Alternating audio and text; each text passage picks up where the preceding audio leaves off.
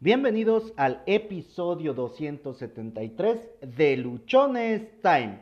El día de hoy tengo a un invitado de lujo. Hoy se me hizo por primera ocasión, y espero que no sea la única ni la última, de platicar con Gerardo Rodríguez, alias el cabrón de las ventas, creador del podcast número uno en Latinoamérica en tema de negocios y ventas, Cállate y Vende. El tema que vamos a abordar con él en este día es cómo emprender con todo y miedo. Durante la, conversación vamos a estarle eh, preguntando acerca de cuáles son los miedos, cómo podemos usarlos, cómo podemos apalancarnos de ellos para emprender, para avanzar, sobre todo en este momento que hay una crisis o que hay un momento de muchos retos y que posiblemente para muchos en lugar de pensar en emprender, estamos pensando más en contraernos, en hacernos más pequeños. Esta plática seguramente te va a aportar mucho valor. Ten papel y lápiz porque vas a encontrar tips importantes, vas a encontrar hacks que te van a permitir subir tu rendimiento, que te van a permitir avanzar de una manera completamente acelerada. Bueno, bueno. Bueno, listo. ¿Qué onda, Josué? ¿Cómo te va? Muy bien, muchas gracias. ¿Y a ti? Súper bien. puedo quejar. Qué bueno, me da muchísimo gusto. Bueno, después de, de mucho tiempo de haberte visto por primera vez en un video de Facebook, tengo el, el gusto de poder platicar contigo, de poderte eh, conocer un poco más. Eh, Sabemos que tienes una comunidad y una experiencia muy amplia y vasta en el tema de ventas. Muchísimo valor a partir de ahí. Eh, no, no te voy a preguntar de ventas porque pues es algo que ya nos has dicho con mucha anticipación y nos compartes mucho contenido eh, en este sentido. Quiero platicar contigo acerca de los miedos y de cómo emprender con todo y miedo, sobre todo en estos días que han estado, um, creo que surgiendo una, una psicosis muy grande en toda la población y que a muchos pues se nos puede estar cerrando el mundo. El día de ayer hacías una transmisión y este, en Instagram y nos estuviste dando algunos tips, algunas formas de qué pueden hacer diferentes negocios para minimizar el impacto. Eh, sí. Y bueno, para empezar, me gustaría que nos dijeras quién es Gerardo Rodríguez. Ok, eh, bueno, pues mi nombre es Gerardo Rodríguez, eh, soy el creador del podcast de ventas número uno en Latinoamérica, se llama Cállate y Vende. Eh, mi libro, Eres un cabrón de las ventas, se hizo bestseller en Amazon en esta a las 12 horas más o menos, mercadológicamente debería decir en menos de 24 horas de haberse estrenado en la plataforma, pero la realidad de las cosas que fue como en las 12, 13 horas más o menos, ¿no? Entonces, y es algo de lo que particularmente estoy orgulloso en ventas, tengo ya varios años y soy entrenador certificado, eh, me, especializo en el tema de ventas, ya sea por conferencia, por sesiones de mentoría directa o por talleres y, bueno, diferentes formas de capacitación. El tema es, y también colaboro para la revista Entrepreneur en español, eh, lo cual me da muchísimo, muchísimo orgullo. Y bueno, soy un podcaster más de los muchísimos que estamos por ahí eh, tratando de compartir contenido de valor, mi estimado Josué. Te iba yo a preguntar a qué te dedicas, pero ya nos acabas de dar un contexto general de, a qué te dedicas, eh, lo que haces. El primer podcast que escuché en mi vida fue el tuyo. ¡Wow! ¡Qué chido! Sí, sí. Y el podcast a través del cual decidí tomar acción e involucrarme en esta parte fue el tuyo. El podcast que cuando alguien me pregunta, oye, ¿qué me puedes recomendar? ¿Qué puedo escuchar? Pues cállate y vende es la alternativa principal, porque a mí me ha aportado mucho valor, a mí en lo personal me ha permitido eh, cambiar un tanto mi visión. Yo me he dedicado a vender como por 18 años, más o menos, con equipos desde 3, 4 personas hasta 400. sin embargo, pues me había yo quedado hasta ahí, en esa parte. y no tomaba acción en el sentido de hacer algo con todo ese conocimiento, con todas esas experiencias que había generado. Y a raíz de lo que empecé a, escuchar que nos compartías, que lo que tú hacías, inspiró realmente. Esa es la palabra adecuada. No, pues muchísimas gracias, qué honor. Eh, bueno, como el tema que queremos tratar contigo es acerca del miedo, eh, quisiera yo preguntarte de entrada, de niño, ¿qué miedos tenías?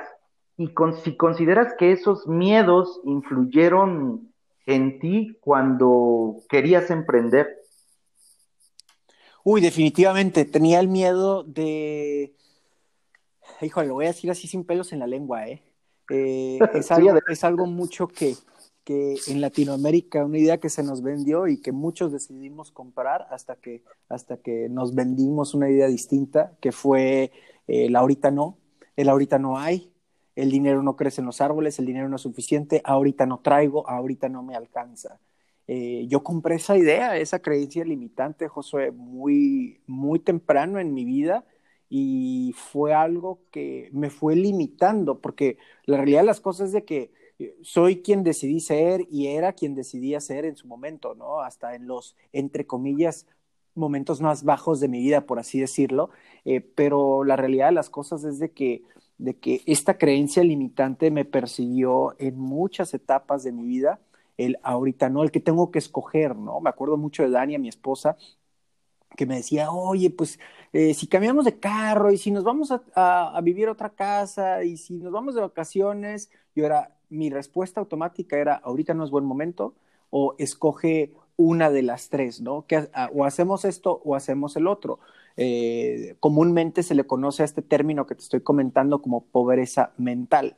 Bueno, pues yo fui pobremente por muchos años de mi vida ¿eh? y practico a conciencia el hecho de que, de recordar a mí mismo de que tengo esa ese posible defecto, entonces tengo que hacer conciencia para no caer de nuevo, ¿no? Algo similar a lo que hacen los alcohólicos o los, o los adictos, que hacen conciencia de que son adictos, ¿no? Entonces, eh, recuerda esta madre, güey, para que no caigas ahí otra vez, ¿no? Entonces, ese es un ejercicio que hago todos los días.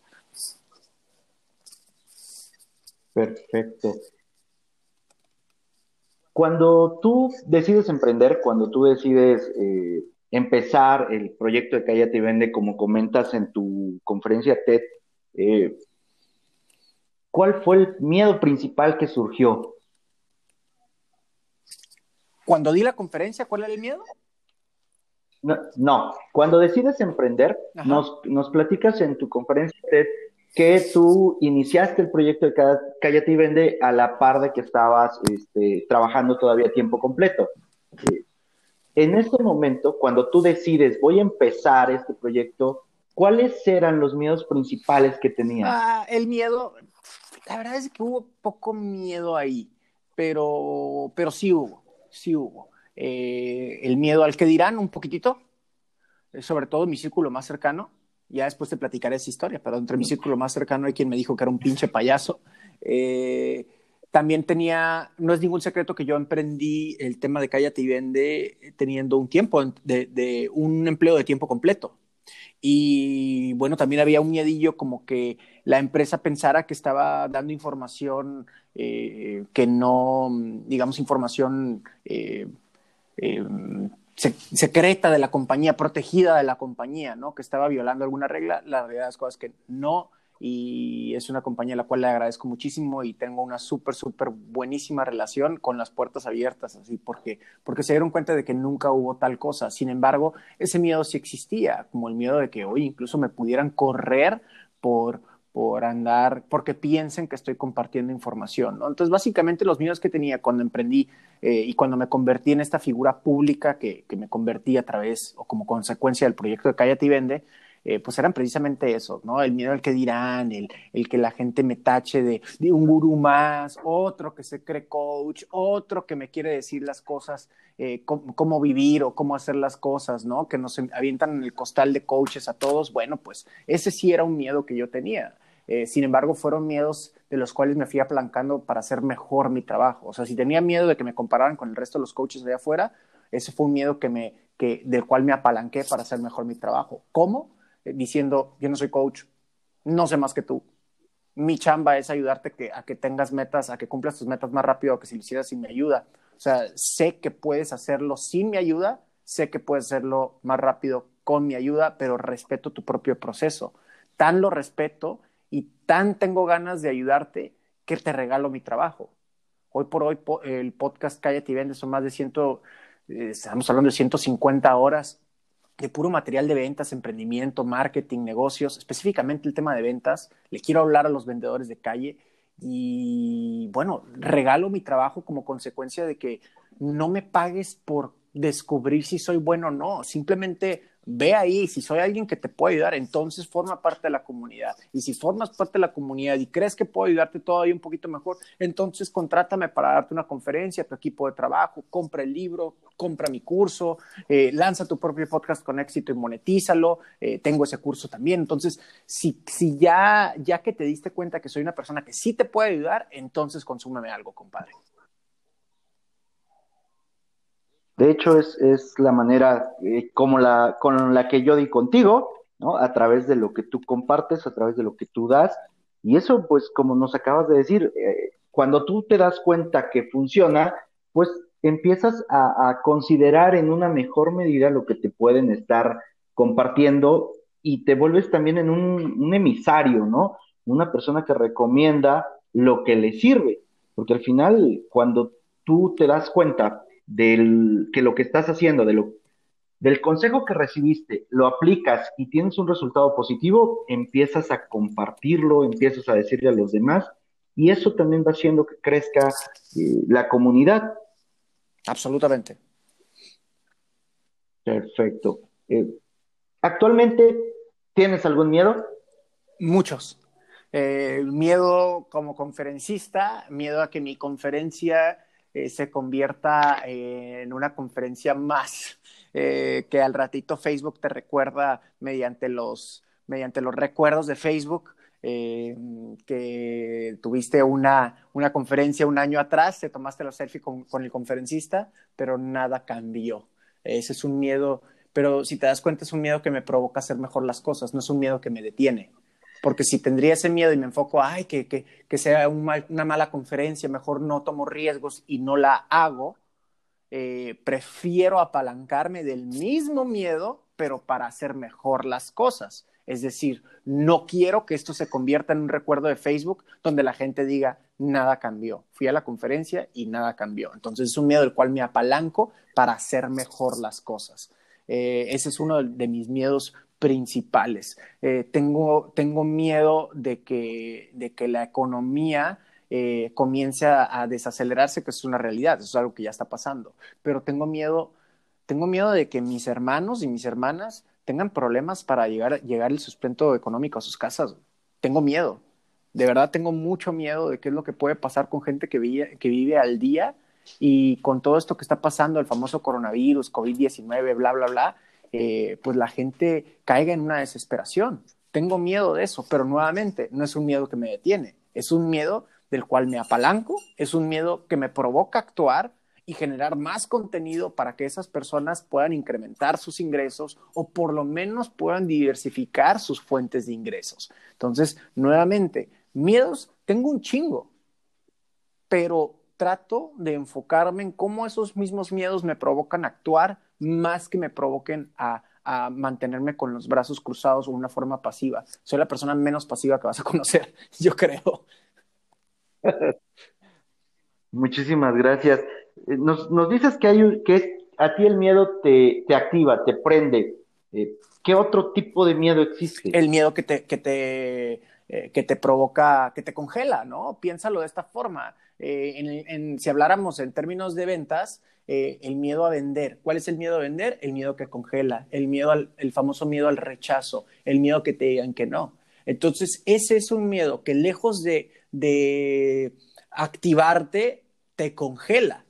Por decir, yo le tengo miedo a las alturas, entonces no paso por un pinche puente, ¿no? Eh, sin embargo, ¿qué es, ¿qué es ese miedo que es? Me congela. Es decir, me imposibilita a cruzar el maldito puente.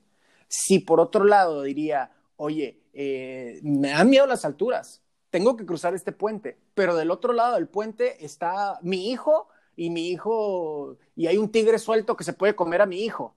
Entonces, lejos de concentrarme en el miedo, es un ejemplo súper horrible el que acabo de lanzar, pero, pero creo que aclara muy bien el, tema, eh, lejos de, enfocarme en que me, me, dan miedo las alturas y voy a cruzar un puente que está a un millón de metros de altura, mejor me enfoco en, del otro lado del puente está mi hijo, y si no lo cruzo ahorita, puedo perderlo, se lo pueden comer. Entonces, nuevamente, la invitación es apaláncate de un miedo que sí te provoca actuar, lejos de enfocarte en un miedo que te congele y te mantenga con los mismos resultados o por lo menos en forma reactiva hacia lo que acontece el mercado o la situación que, que, que, que esté presente en ese momento, ¿no? Entiendo de esto que si tienes un miedo que te paraliza, sustitúyelo por un miedo más grande que te active. No lo puedes, eh, no lo puedes sustituir como tal porque continúa ahí. Eh, mi, mi propuesta es que te enfoques en él. Te enfoques. Lo que dice Tony Robbins, en lo que te enfoques se, expande, ¿no? Eh, where focus goes, energy flows. Bueno, entonces me enfoco en cuál es la consecuencia que pudiera pasar si no me atrevo a hacer esta madre. Pues, te regresando al ejemplo del puente y del hijo que se lo va a comer el tigre, es, cabrón, si no cruzo el puente, se van a comer a mi hijo y mi hijo se va a morir. Entonces, me enfoco en eso. No quiero que si mi hijo se muere, entonces tengo que cruzar el pinche puente. Ese es, el tema. No es eh, sustituirlo porque no va a desaparecer. Simplemente vas a redirigir tu enfoque a un miedo que sí, que sí te hace que produzcas algo. Ese es como mi punto o mi hack, por así decirlo, ¿no? A la raza le gustan mucho los hacks. Bueno, pues ahí les va un hack, ¿no? Ok. Con lo que estamos viviendo ahorita, el, toda esta Ah, este miedo que se está generando alrededor de, del tema de salud. Hay muchos que se están quedando cruzados de brazos por completo, eh, sin hacer nada. ¿Y cómo podríamos incentivar a estas personas que, que se están eh, durmiendo en sus laureles, por decirlo de alguna manera, a que tomaran acción eh, usando más o menos el ejemplo que nos acabas de poner del tigre? El, el, tema es eh, que el tiempo libre es un enemigo horrible. Es, es, es el, tiempo libre es, espantoso. Lo voy a decir así tal cual. Eh, hace, hace algunos meses hice una, eh, compartí una frase en redes sociales y también compartí este pensamiento en el podcast y se hizo viral, pero también recibí algunos comentarios, críticas con respecto, y ojo, no estoy diciendo negativas ni nada, recibí críticas eh, por psicólogos de esta frase que te voy a compartir. Y es, enséñeme a una persona deprimida, yo te enseño a una persona que tiene mucho tiempo libre. A mucha gente le hizo clic eso, ¿no? Dijo, sí es cierto, porque cuando uno tiene tiempo libre, tiene tiempo libre, ¿con, ¿con qué lo llena? Normalmente lo llena con pendejadas. Eh, series de Netflix, noticias súper amarillistas, por no decir rojas ya. El mundo se fue a la mierda, el apocalipsis, tú y tu familia y los tuyos, todos van a morir a la chingada, no hay papel de baño. Entonces, como tienes mucho tiempo libre como para andar viendo esas pendejadas, te infecta. Ahora, deja tú que no lo consumas, ponle tú, no, no, ya no voy a consumir Facebook entonces, vas y te acuestas en tu cama las 24 horas del día, por poner un ejemplo muy drástico, ¿y qué pasa? Pensamientos de algún tipo van a llegar y normalmente, normalmente, no estoy diciendo que todos son así, ¿no? Sería muy tonto de mi parte generalizar, eh, pero normalmente los pensamientos que uno le llegan son negativos. Porque empiezan, cuando no tienes nada en que pensar, es, ay, debería estar haciendo algo, ay, debería hacer algo, ay, pero es que la situación está muy difícil. Entonces entras en un círculo infernal entonces, lo primero que debemos de hacer desde mi particular punto de vista, y tómenlo de quien viene, un morro de 33 años, un entrenador de ventas, no un coach, no un psicólogo, no soy economista, ni nada por el estilo. Simplemente considero que lo primero que debes de hacer es eliminar cualquier espacio de tiempo libre que tengas y aprovechar esta situación de calma particularmente para alimentarte y meterle superfoods a tu cerebro. ¿Y qué es un superfood? Un buen curso. Apalancarte esta situación. El mundo te está diciendo, ok, güey, no le hiciste caso, Gerardo, de que eh, tuvieras diferentes fuentes de ingresos. Tienes una nueva oportunidad. De hecho, te estoy obligando a que a que diversifiques tus fuentes de ingresos. Entonces, eh, lanza tu podcast, lanza ese emprendimiento digital, lanza ese canal de YouTube, porque ahora it's do or die, compadre. ¿Lo haces o valiste queso, no? Entonces, piénsalo de esa forma. El tema, lo, que, lo primero que queremos hacer es nuevamente eliminar el tiempo libre y llenarlo no con cualquier pendejada, sino llenarlo con cosas que, número uno, nos generen valor, nos nutran mentalmente y número dos, nos, nos den ingresos, ¿ok?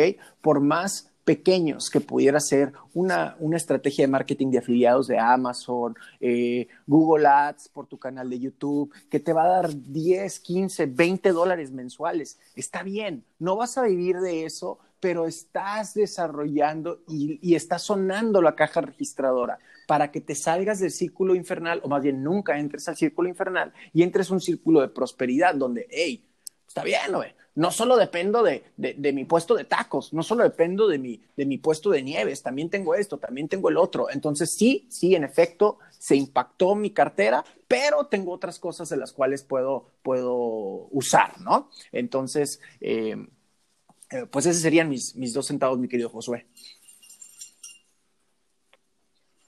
Muchísimas gracias. Eh, nos acabas de mencionar ahorita, ok, el, el, señor de los tacos, el de los tamales, el de las nieves, ayer te preguntaban, me parece, por un tema de nieves, ¿no? En, en, el, en la transmisión que hiciste en Instagram. Y todos ellos pueden decir, ok, ¿yo cómo digitalizo? ¿Yo cómo le puedo hacer? Porque además eh, no me gusta hablarle a la cámara, porque además no sé cómo expresarme, porque nos llega la idea muy, muy recurrente de que es que no estoy preparado, no estoy capacitado, nunca lo he hecho, eh, básicamente, tengo miedo.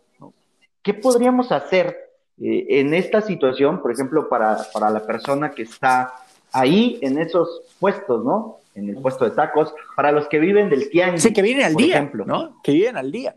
Eh, bueno, es que volvemos a lo mismo. El, primer punto ya lo dije, que es, tienes que enfocarte en un miedo que sí te provoque actuar. Ahorita estás enfocado en el miedo que te provoca que te provoca no actuar, que te provoca estar ahí atorado y absolutamente congelado. Entonces, el punto número uno, ya lo dijimos. El punto número dos es, eh, lo contestaba en, Instagram, ¿no? Lo contestaba, me mandaron este, este ejemplo que comentas, ¿no? Es que yo tengo un puesto de nieves y a mí, a mí me compran las nieves y ahorita no hay nadie saliendo por el tema del COVID-19. Ah, bueno, eh, no es el fin del mundo puedes perfectamente hacer videos de que están los niños ahorita están en sus casas, ¿no? Avítate un video y enseñan a los niños a hacer nieves caseras. O, ¿por qué no? Vende un curso en línea sobre cómo hacer nieves artesanales. Hay un mundo de cosas que puedes hacer. Ahora, quiero contestar particularmente el tema de no me gusta, yo no soy de esos de que no me gusta la cámara. Bueno, te puedo dar dos respuestas, la políticamente correcta y la políticamente incorrecta. La políticamente correcta es eh, bueno, pues entonces trata de hacer una presentación, eh, que no te apunte la cámara, haz solo audio, eh, escribe y, o entra a un curso sobre cómo hablar en público. Esa es la políticamente correcta. La políticamente incorrecta y la cual creo que de verdad funciona es, bueno, pues entonces no te quejes por tus resultados, porque si no te atreves a hacer nada diferente, evidentemente tus resultados van a ser exactamente iguales y ahorita no están siendo suficientes porque estás reactivamente eh, a merced del mercado, a merced de la economía. Es decir, la economía está muy bien, mi negocio está muy bien. La economía está muy mal, mi negocio se va al carajo. Entonces, como no quieres hacer nada nuevo, pues entonces no te quejes porque la economía te hace víctima de las circunstancias, cosa que soy absolutamente enemigo de, ¿no? De ser víctima de las circunstancias. las circunstancias no te definen, tú te defines. Ese sería mi punto y creo que esta segunda parte, la políticamente incorrecta, es la que de verdad mueve la aguja y la, verdad, y la que de verdad nos provoca actuar. Sé que no suena bonito, pero a fin de cuentas es lo que, desde mi punto de vista y mi particular experiencia, insisto, nada más estoy hablando desde mi propia perspectiva, creo que es lo que funciona. Tomar acción. Así es. Mira, sé, contrafóbico, sé contrafóbico. Eh, si, oye, es que me da miedo la cámara, agarra la pincha cámara y grábate. No lo, no lo publiques, no lo publiques en todos lados. No necesitas, no necesitas publicar. pero agarra la cámara y grábate. Ay, es que a mí no me gusta las redes sociales. Bueno, güey, métete a YouTube y busca cómo manejar redes sociales y cuáles son los tips, qué son los, do's and don'ts, qué hacer y qué no hacer. Estúdiale primero. O sea, pero si es algo que te provoca miedo, casi casi es señal de que lo tienes que hacer. Eh, Dani y yo tenemos esa, esa regla aquí, ¿no? Cuando llego con algo de que me da miedo, a veces no me, no me acuerdo de mi propia regla y me dice Dani, hey, pues quiere decir que lo tienes que hacer, ¿no? Quiere decir que tienes que atrever a hacerlo. Y yo, fuck, sí es cierto, va. Entonces, de esta forma me estoy disciplinando a mí mismo a que sí, sigo teniendo miedo como cualquier persona, pero no me define eso ni me, ni me hace que, que no genere resultados o, o, o que me quede congelado, vaya. Ayer daba yo una plática, un taller para los miembros de Canirac en Guajuapan de León, y les decía yo esta parte, cuando algo te da miedo, pero de ese miedo que lo sientes en el estómago, que como que dices, no, no le voy a entrar porque esto de plano eh, se ve muy complicado, muy difícil, ese es el momento preciso en el que tienes que empezar a hacerlo, porque si, si ahí tú te friqueas y ahí tú dices, no, es mucho, está muy difícil, no voy a poder, pues básicamente valió madre todo, porque te vas a quedar en la inactividad, te vas a quedar sin, sin tomar ninguna acción y lo que va a producir es que pues no vas a tener ningún resultado, ¿no? Porque al final las acciones son las que detonan los resultados. Totalmente de acuerdo contigo, Josué, ¿no? Volvemos al, al punto de, de, que estás ya a merced de, de la situación. O sea, eh, eh, esa posición te hace víctima de las circunstancias. Si a la economía le va bien, a mí me va bien. Si a la economía le va mal, a mí me va mal.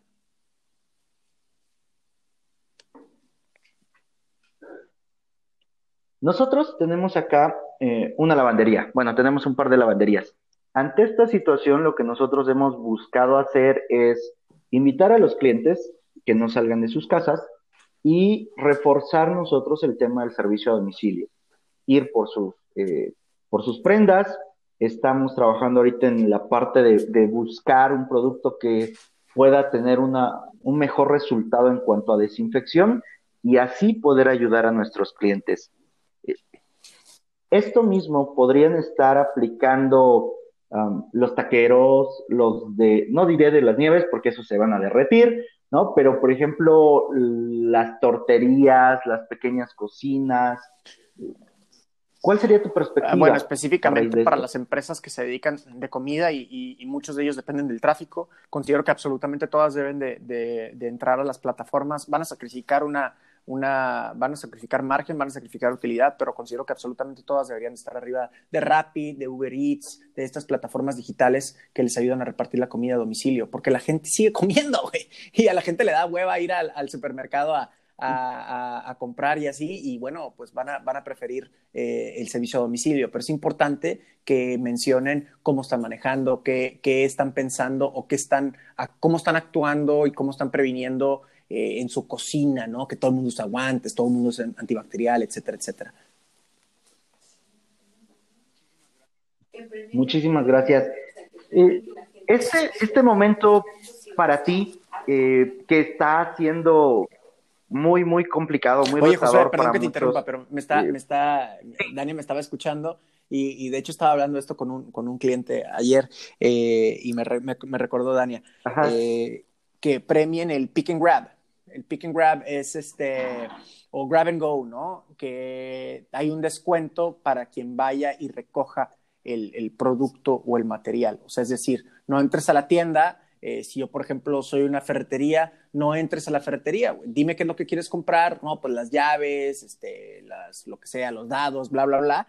Entonces, aquí te lo tengo listo y aparte te voy a dar un descuento solamente por hacer el pick and grab, ¿no? Eh, que eh, soy una tienda de burros, de burritos y, y bueno, eh, no te quedes a comer, güey. O sea, te doy un descuento por, por llevártelo, ¿cómo se dice? Eh, para llevar, o sea, llevar la comida para llevar y que tú la recojas, ¿no? Starbucks, de hecho, está haciendo esto en California, eh, ahorita que, que, que, el mundo se fue al carajo en California, en Los Ángeles y San Diego, eh, si no mal recuerdo, está aplicando un 15% de descuento en esta estrategia, que es eh, llega por tu comida y vete, ¿no? Casi, casi, y te da un descuento adicional por no quedarte en el, en el establecimiento. La gente se siente más cómoda, la gente se siente más segura, está ahorrando dinero y, el, y el, ahora sí que el negocio pierde lo menos, ¿va?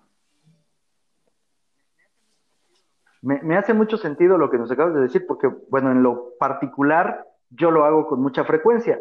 Marco a la, taquería, marco al restaurante, marco al lugar donde, donde quiero la comida y le digo, ¿sabes qué? Prepárame esto, llego en 15 minutos, en 20 minutos.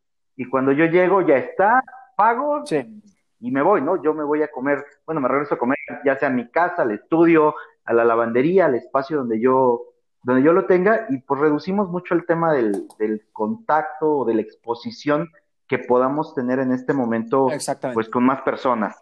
Eh, te, preguntaba, eh, en este momento que tú eh, estás viendo, digo, ustedes están pegados a Estados Unidos y por lo tanto a lo mejor el tema del, de la separación o del aislamiento se está viendo más afectado.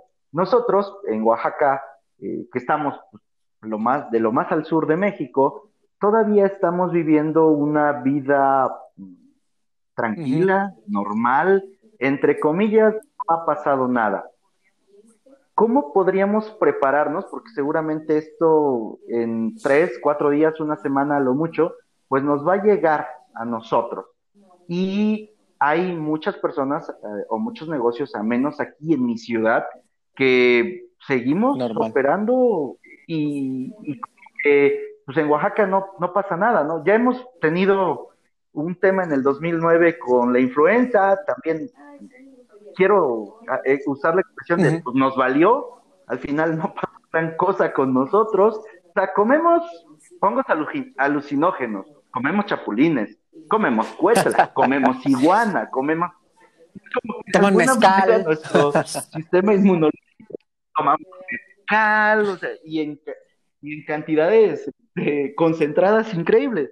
Bueno, ¿cómo podríamos eh, nosotros en una ciudad de menos de 100 mil habitantes como es Guajuapan, donde no tenemos sistemas de Rapid, sistemas de Uber, eh, Uber Eats, donde es más, no tenemos ni siquiera un Oxxo, ¿no? Con eso te digo, te digo todo y pongo en contexto mi ciudad.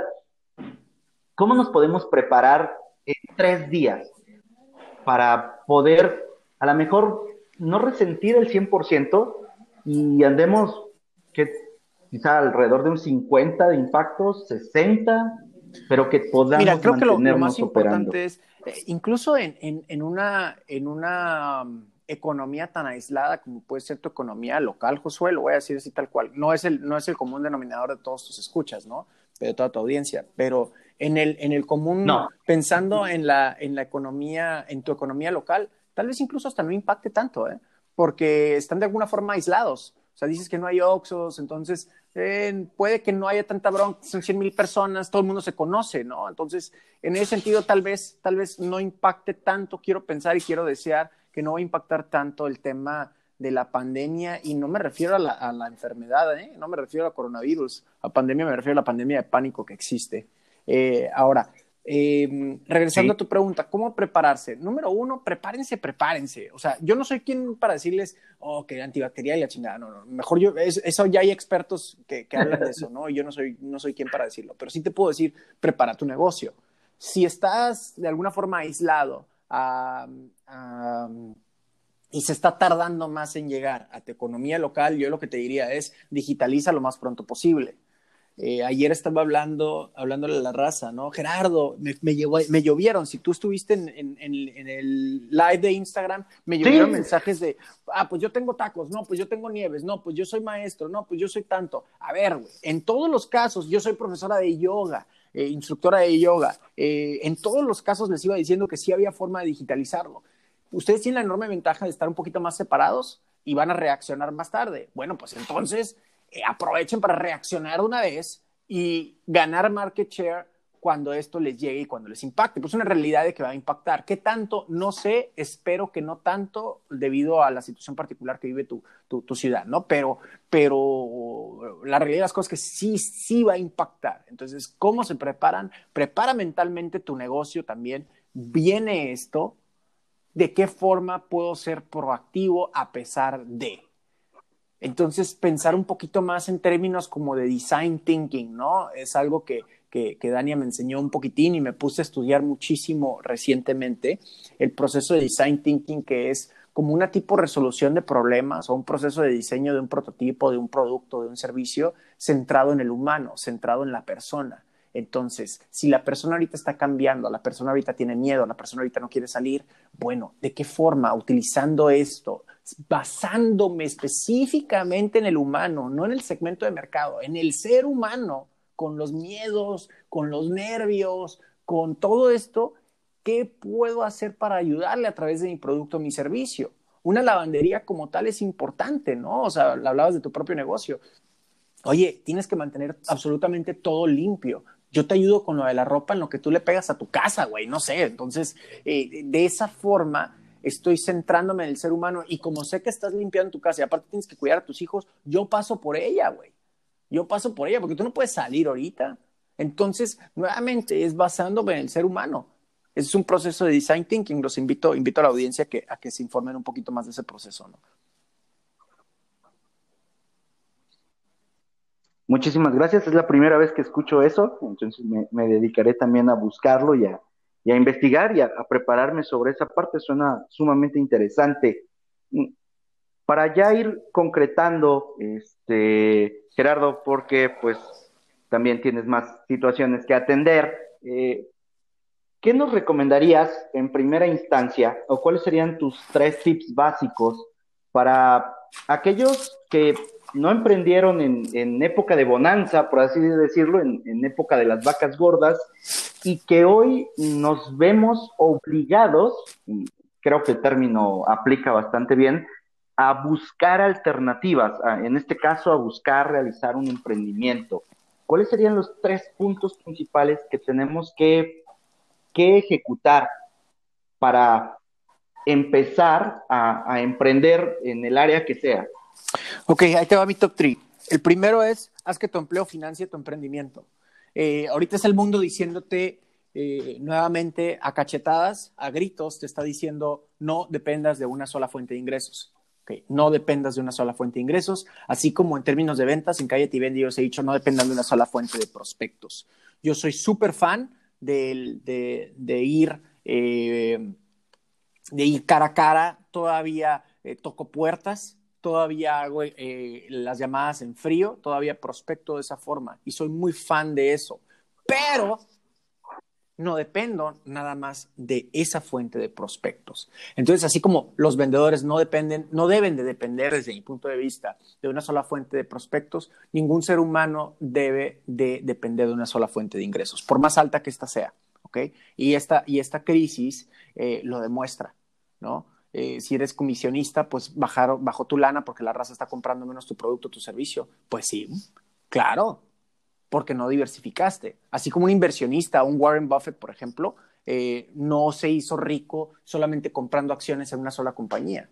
El señor calcula riesgos e invierte en empresas de diferentes perfiles y no mete su lana en una sola industria o en un solo tipo de empresas, diversifica su cartera. ¿Por qué? Porque así divide el riesgo. Y si una cae, la otra sube. Entonces, digo, no soy inversionista ni me dedico a ese cotorreo, pero es un ejemplo muy que ayuda mucho a aclarar esta situación. Entonces, cuando me refiero en mi, en mi punto número uno, que tu empleo financie tu emprendimiento, me estoy refiriendo a que dediques una parte específica de tu salario específicamente, así como si fuera un patrocinador de tu emprendimiento, tu empresa, tu, patrón, dediques un porcentaje específico de tu salario a comenzar ese emprendimiento. Ay, Gerardo, que yo vivo al día. So sorry, my friend. Eh, entonces, eh, algo vas a tener que sacrificar, güey. Cancela el Netflix, cabrón. Cancela cancela esas idas, no, no, no, no tomes tantos pistos, güey, o si compras, si compras de la cerveza cara, güey, pues bájale a la barata y cómprala en Caguama, compadre, porque vas a tener que eh, modificar tu estilo de vida para poder liberar presupuesto y que nuevamente tu empresa financie tu emprendimiento, ¿ok?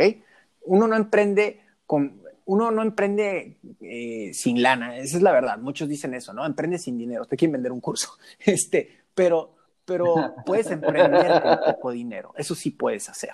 ¿ok? Sí puedes emprender con poco dinero. Entonces, nuevamente, libera un espacio o bloquea más bien un espacio de tu salario, de tu sueldo, para dedicárselo específicamente a generar nuevas fuentes de ingreso. Creo que ese es por mucho el punto más importante. El punto número dos es ser proactivo, ser estratega. Ok, ya no hiciste esto en épocas de bonanza, por así decirlo. Ahora te va a tocar hacerlo en época de crisis. No cambia mucho la cosa. Lo que sí quiero decirte es que aproveches estos días de calma, entre comillas, en tu negocio para ser estratega. ¿Por qué no? Para entrenarte con respecto a estrategias de mercado, a desarrollar o estudiar temas de marketing digital, a, hacer, a, redefinir tu embudo de ventas y tu proceso de cómo prospectar. Entonces puedes utilizar este tiempo, entre comillas, libre o calmado para eh, nutrirte de cosas y ser proactivo para cuando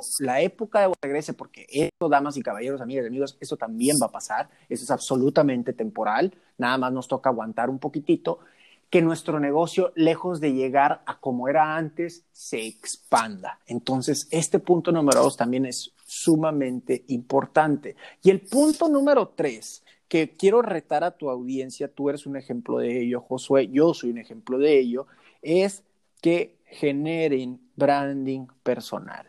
Gerardo, yo soy mesero. Necesitas generar branding personal. Gerardo, yo soy... Necesitas generar branding personal. Gerardo, yo soy instructor de karate. ¿What? Necesitas generar branding personal. Todos los que estamos ahí ahora tenemos que, independiente, Gerardo, yo soy empleado de una compañía, necesitas generar branding personal. Gerardo, yo soy barrendero, necesitas generar branding personal por, por diferentes motivos. cuando, cuando uno tiene branding personal, nunca vas a empezar desde cero, porque la gente ya te conoce.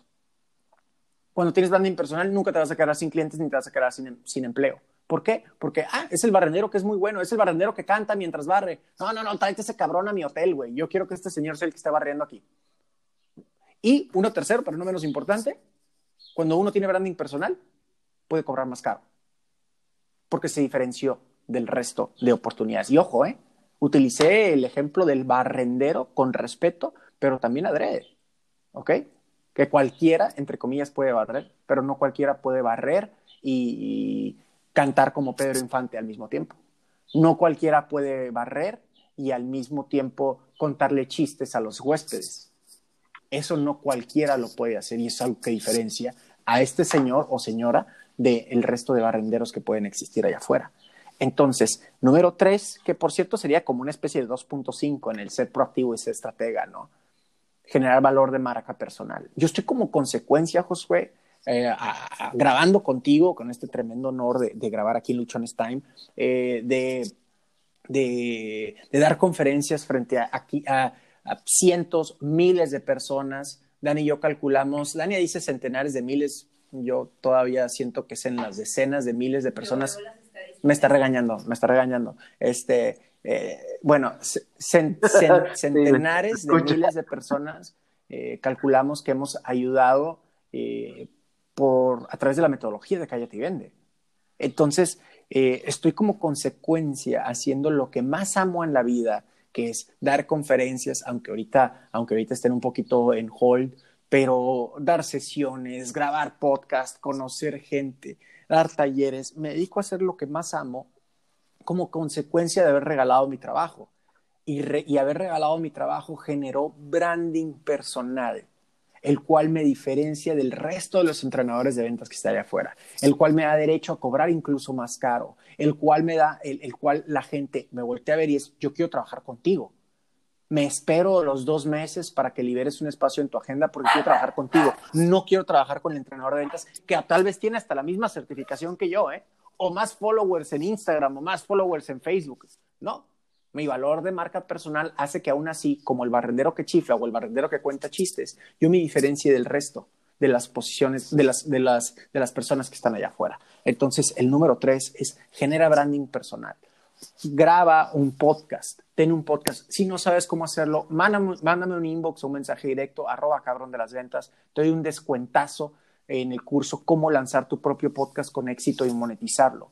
Por el amor de Dios, Josué, existe un pizzero, un repartidor de pizzas a domicilio, quien graba un podcast mientras va en la moto repartiendo pizzas. Pregúntame si ese güey no va a tener empleo. Ya ahorita de seguro tiene su propio negocio pero iba grabando un podcast sobre lo que piensa de la vida. Ah, tengo que entregar esta a Brooklyn, por poner un ejemplo, ¿no? Eh, voy hasta la calle Tan y, venía pensando, mientras entrego esta deliciosa pizza de pepperoni, eh, venía pensando en, en, el tema del, del COVID-19. Híjole, está bien cabrón la cosa, pero bueno, no puedes estar mal, no puedes sentir. ¿Quién se puede sentir triste comiendo una deliciosa pizza de pepperoni, no? Por poner un ejemplo. Sí, cuate se diferencia, es absolutamente disruptivo de todo lo que existe allá afuera. Lo más genérico del mundo es ser repartidor de pizzas. Ah, bueno, pero este repartidor de pizzas hace un podcast y se posiciona como tal y las empresas van a querer trabajar con él y este señor, a estas alturas, estoy seguro que ya tiene su propia pizzería. Ese es el punto al que quiero llegar. Aprovecha esto. Y te estoy hablando de lo más genérico que era el pizzero. Para que quien está escuchando este podcast diga, sí, güey, pero yo soy taquero. Te lo acabo de decir con un pizzero, cabrón. Ponle ahí tacos, quítale pizza y ponle tacos, güey.